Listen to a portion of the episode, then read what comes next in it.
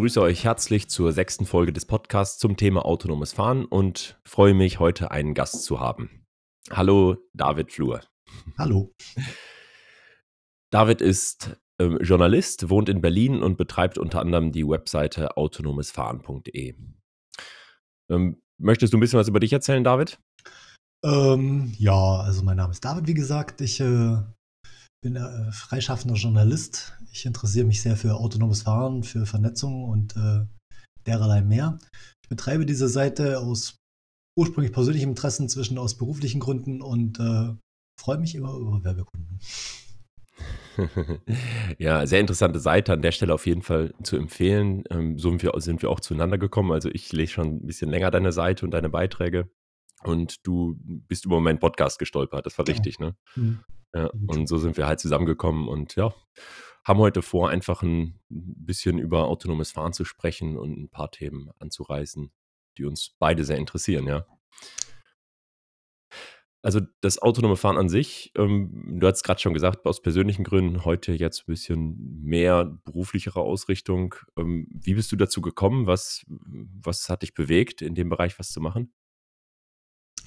Ja, als Kind äh, habe ich mal einen schönen Artikel gelesen, ich weiß nicht mehr wo, aber es ging darum, dass die Autos tatsächlich irgendwann sich an Autobahnen an der Leitplanke einhängen und dann von selbst fahren und man sich dann anderen Dingen widmen kann.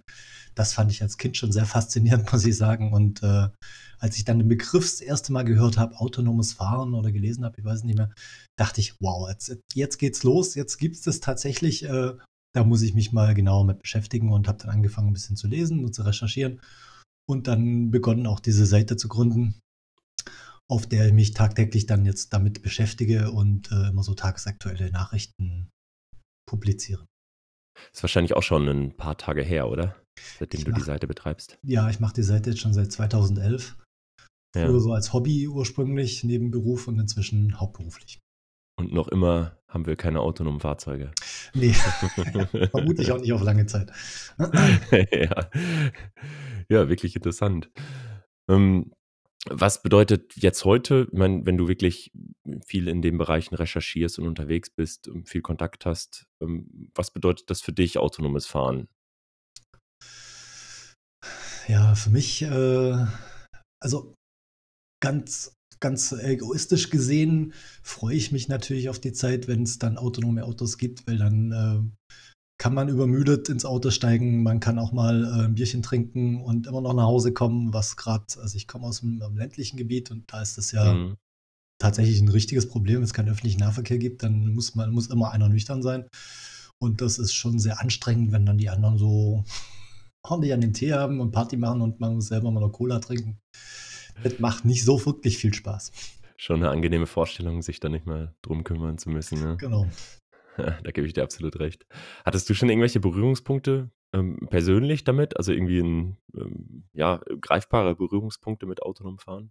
Ja, tatsächlich bin ich schon äh, in einem autonomen Fahrzeug gesessen. Das war jetzt kein Auto, das war ein, äh, äh ein Shuttlebus von, von Local Motors, beziehungsweise auch schon von, von EasyMile. Das war hier in Berlin in, äh, im, äh, in Schöneberg gibt es einen Innoz Campus heißt es und dort, dort verkehrt tatsächlich so ein Fahrzeug das, oder auf, auf der Charité. Und die kann man tatsächlich auch nutzen, also man kann sich da einfach einsteigen und mitfahren und dann dreht man eine Runde über den Campus. Das Fahrzeug fährt natürlich sehr langsam, aber es mhm. fährt von selbst tatsächlich voll und ganz. Also trotz der Geschwindigkeit auch kein Problem, ja, keine ähm, sicheres Gefühl, ja. Ja, auf jeden Fall. Also äh, habe ich auch, also ich, ich traue da tatsächlich einem Roboter mehr zu als äh, so manchen Menschen, sag ich mal. Ja, das stimmt, gebe ich dir recht, ja. Und fliegen tun wir ja auch alle gerne, von daher. Ja. das ist ja schon lang so. Ja. Ähm, wir haben in Deutschland ja eigentlich, ich meine, wenn du auch, du schreibst ja bestimmt auch international über viele Unternehmen, vor allem weil es halt auch gerade ja, außerhalb Europas im Moment sich einiges bewegt. Ähm, trotzdem interessiert mich Deutschland. Mhm. Ähm, wir haben eigentlich eine recht gute Ausgangssituation, vor allem mit den ganz starken Autobauern, die wir hier haben. Ähm, das Auto wurde hier erfunden. Wir verstehen uns als Technologieland.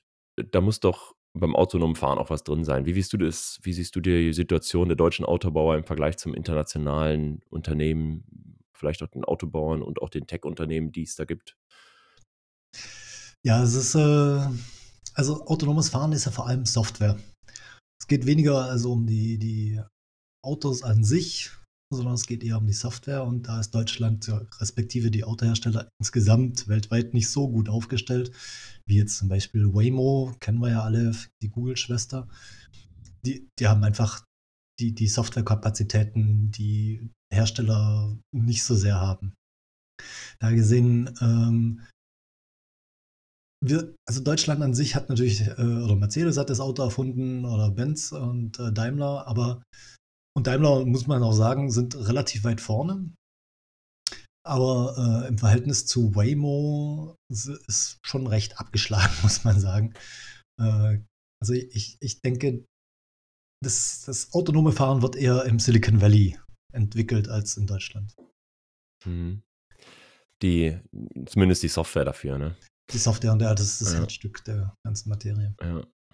Und dann wird sich zeigen, wahrscheinlich, was wirklich einfacher ist, vielleicht das Lernen des Autobauens, wie wir es ja beispielsweise auch bei Tesla gesehen haben, in einer recht rasanten Zeit, ja, die es ja auch irgendwie hingekriegt haben.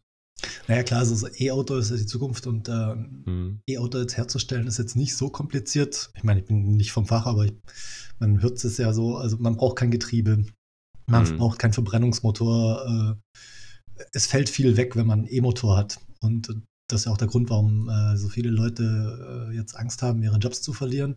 Mhm. Was vermutlich auch passieren wird, äh, wenn man dann auf E-Autos umstellt, dann, dann braucht man nicht mehr so viel Fertigungsschritte. Und das ist auch weniger komplex. Daher gesehen, äh, ist, also Autohersteller ist, hat nicht unbedingt einen Vorteil in der Materie. Also man hat zwar die, die, die Grundlage dafür, aber die Software ist das Herzstück und äh, mit dem E-Motor ist jetzt Deutschland auch nicht gerade so weit nach vorne gekommen. Also wenn man da Frankreich oder gerade Japan betrachtet, da haben die schon einiges mehr im Petto als äh, wir in Deutschland.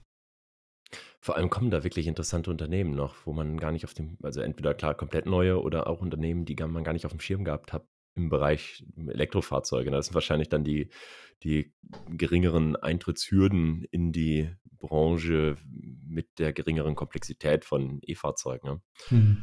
Also gerade China hat da einiges aufgeholt und äh, äh, ist da auch stark am Überholen, sage ich mal.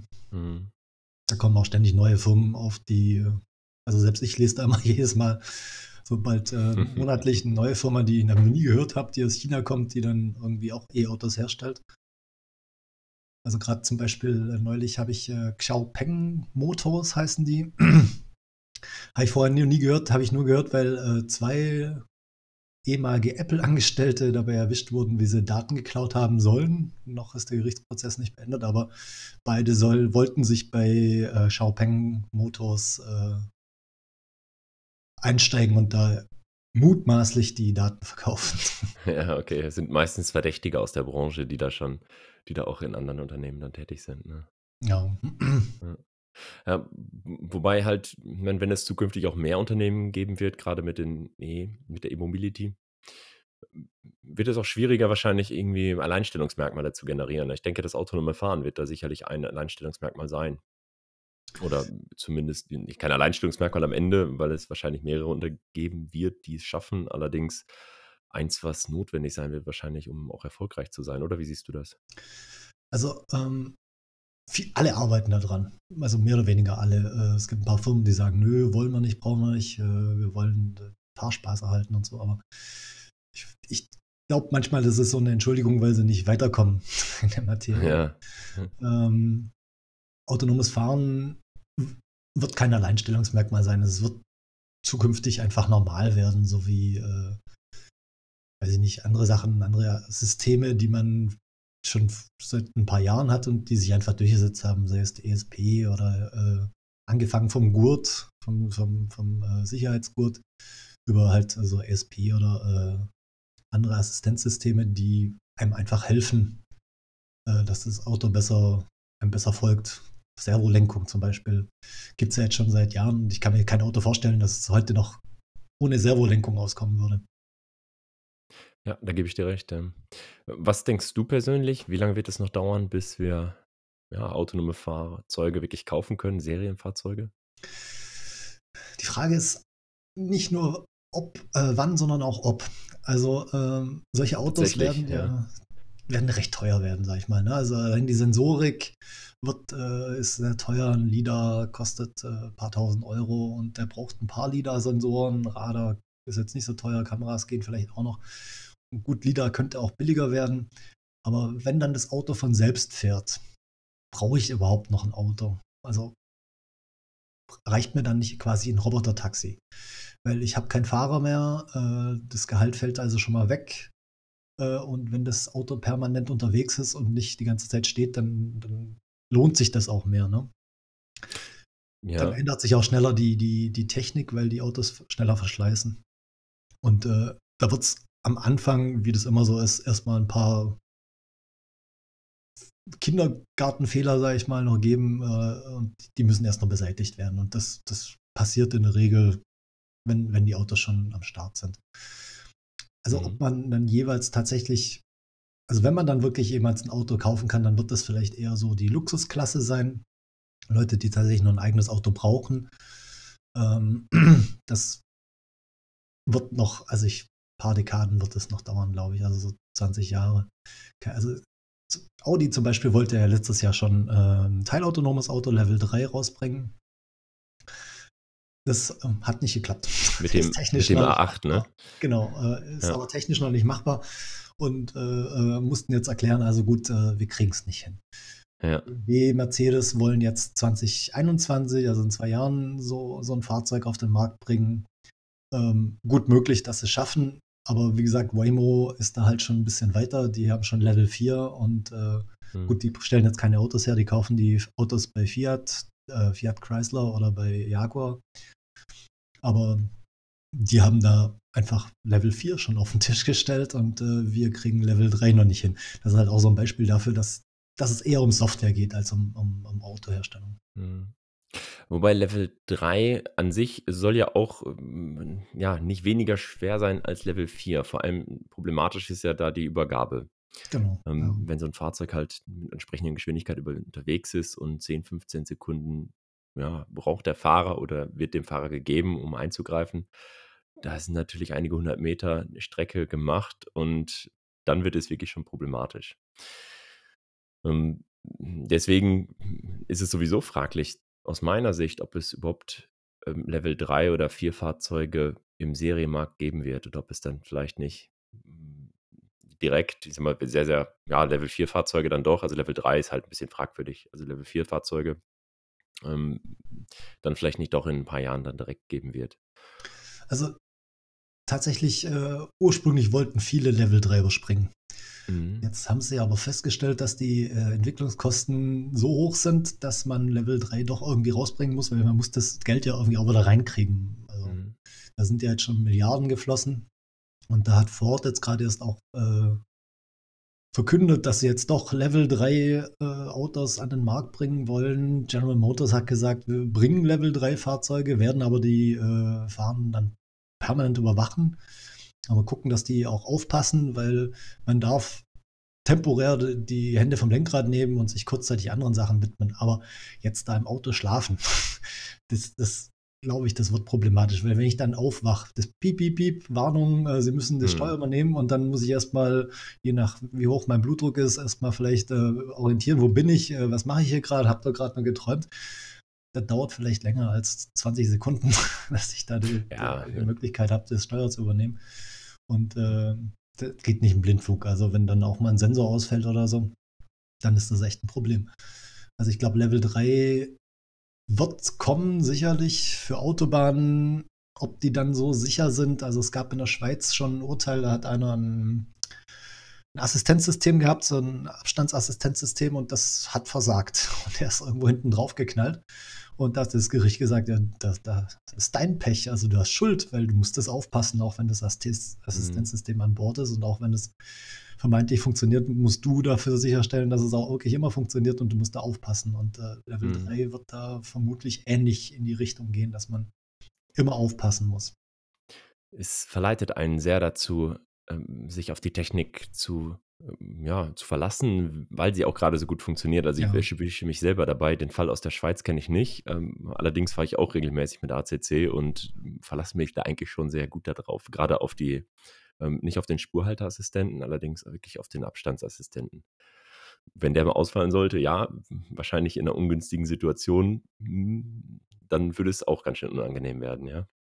Also es gibt Studien dazu tatsächlich, äh, dass Leute, die sich immer auf solche Systeme verlassen, jetzt auch tote Winkel oder der, der Piepser beim, beim Parken, wenn das weg ist, wenn man zum Beispiel mal ein Auto geliehen, geliehen hat von jemand anderes oder ein Auto äh, ausgeliehen hat bei einer Autoverleihfirma und die haben diese Systeme nicht, dann, dann hat man die Reaktionsfähigkeit nicht mehr. Man ist wirklich eingeschränkt, man dreht den Kopf nicht mehr, weil man sich darauf verlässt, dass da schon irgendwas piepst, wenn da irgendwas kommt.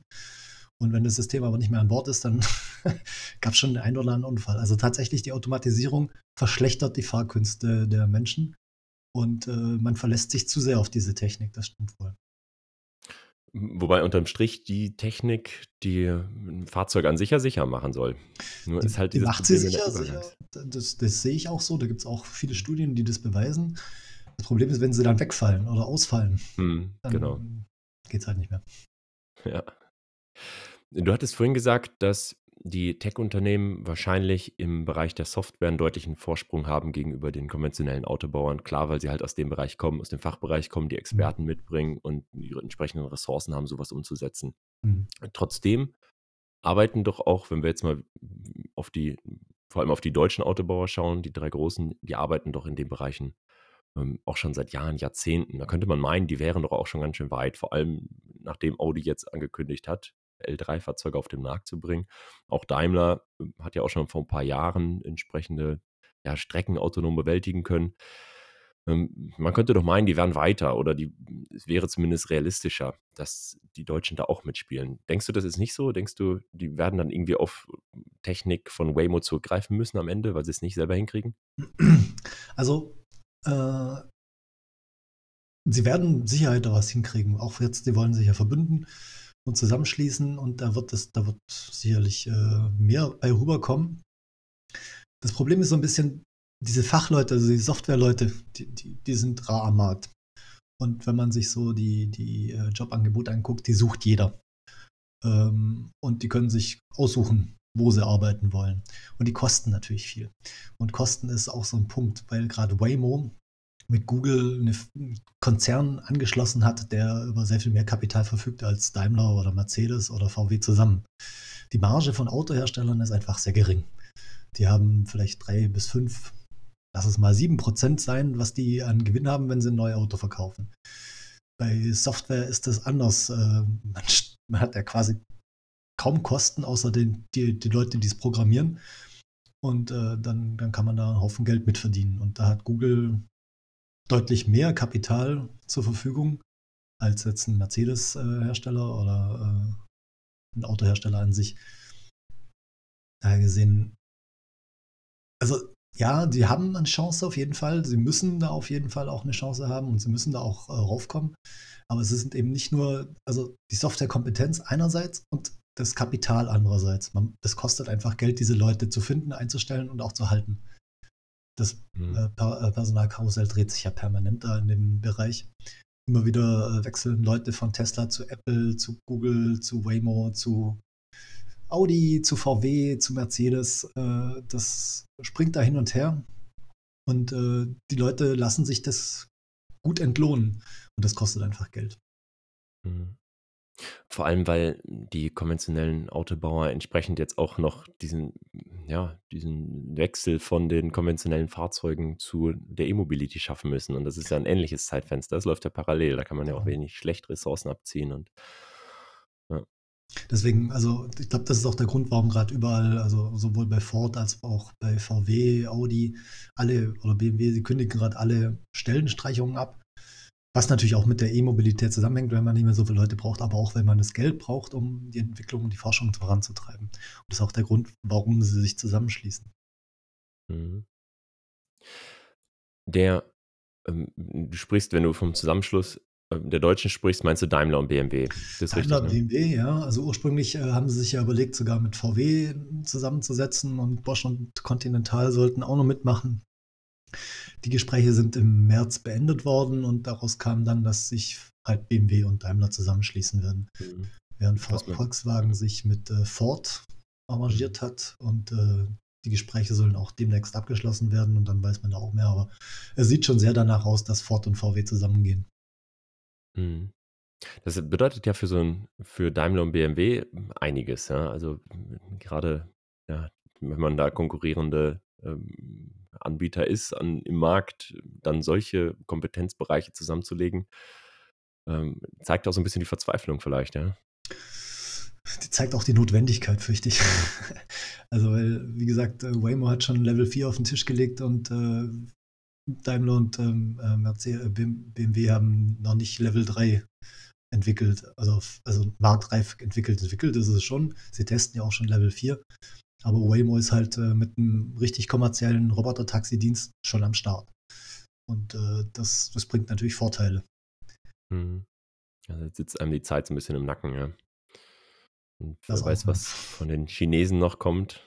Ja, Das da ist auch noch jetzt auch unsicher, immer das weiß man nicht, ja. Firmen auf den Markt und äh, also gerade die Chip-Hersteller in China, die produzieren ja wie verrückt und äh, so europäische und amerikanische Chip-Hersteller, die, die haben da gerade echte Angst, dass, dass sie da überschwemmt werden von chinesischen Chip, von chinesischen Chips.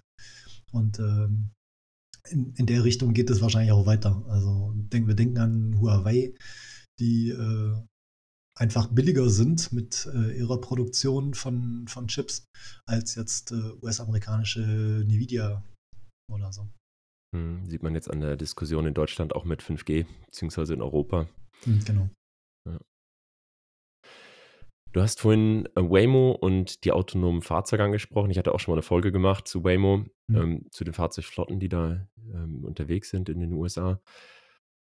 Was denkst du, ist das wirklich, wir haben vorhin auch schon kurz über ja, Shared Mobility gesprochen, wird das wirklich, wenn es kommt, selbst ob es jetzt in 5, 10 oder 15, 20 Jahren der Fall sein wird, wird es sie wirklich so dramatisch verändern? Was ist deine Meinung zum Transport an sich?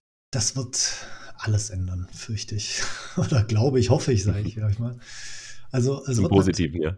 ich denke durchaus zum Positiven, ja. Also nicht nur, dass, dass Leute am Individualverkehr teilnehmen können, die vorher einfach ausgefallen sind, sei es äh, Leute mit Behinderungen, also Leute ohne Sehvermögen oder ähm, Kinder, aber ähm, oder noch oder ganz ältere Leute, die, die einfach nicht mehr Auto fahren können.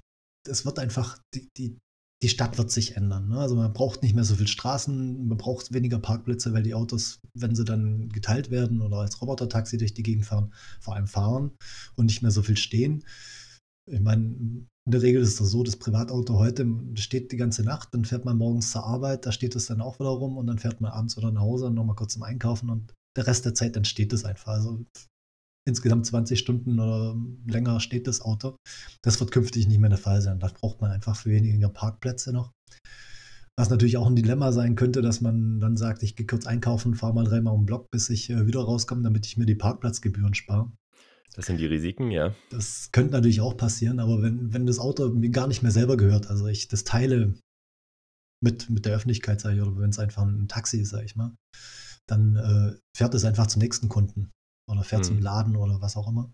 Und das natürlich, äh, dann spart man sich Platz, spart man natürlich auch Fläche von, von äh, Parkplätzen und von Straße.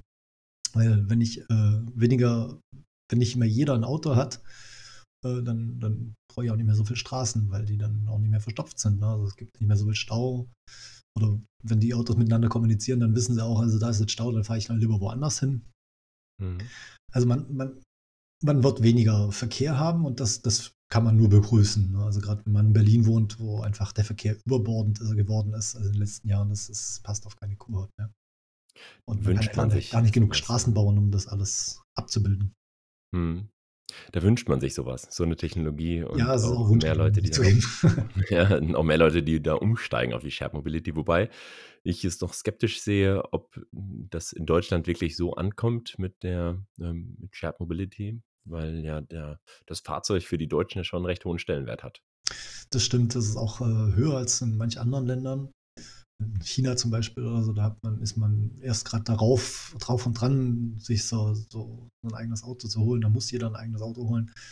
Ähm, aber gerade China ist auch ein schönes Beispiel, da geht's nicht. Also es kann nicht jeder von China ein Auto, eigenes Auto haben will, dann, dann, dann kann man gar nicht mehr fahren, weil alles voll ist mit Autos. Mhm.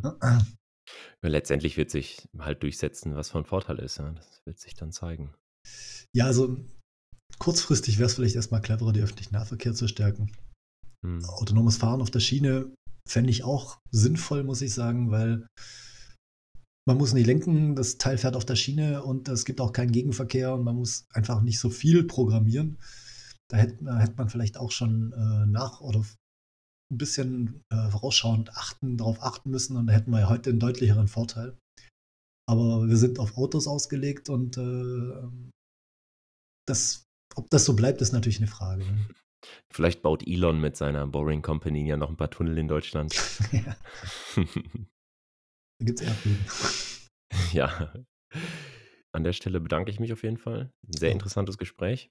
Danke auch. Vielen Dank für deine Zeit. Ich wünsche dir alles Gute. Ähm, noch einmal die Empfehlung für deine Homepage, also sehr interessanter Artikel, autonomesfahren.de. Falls jemand Interesse hat, auch da noch tiefer in die Materie einzusteigen und wirklich sehr, sehr gut recherchierte Artikel und sehr angenehm geschriebene, das ist für mich immer persönlich immer sehr wichtig, Dankeschön. lesen möchte, dann ja, schaut da vorbei. Ich packe es auf jeden Fall in die Shownote, den Link. Und ja, David, vielleicht hören wir uns nochmal wieder. Bestimmt, bestimmt. Ich bin gerne nochmal dabei.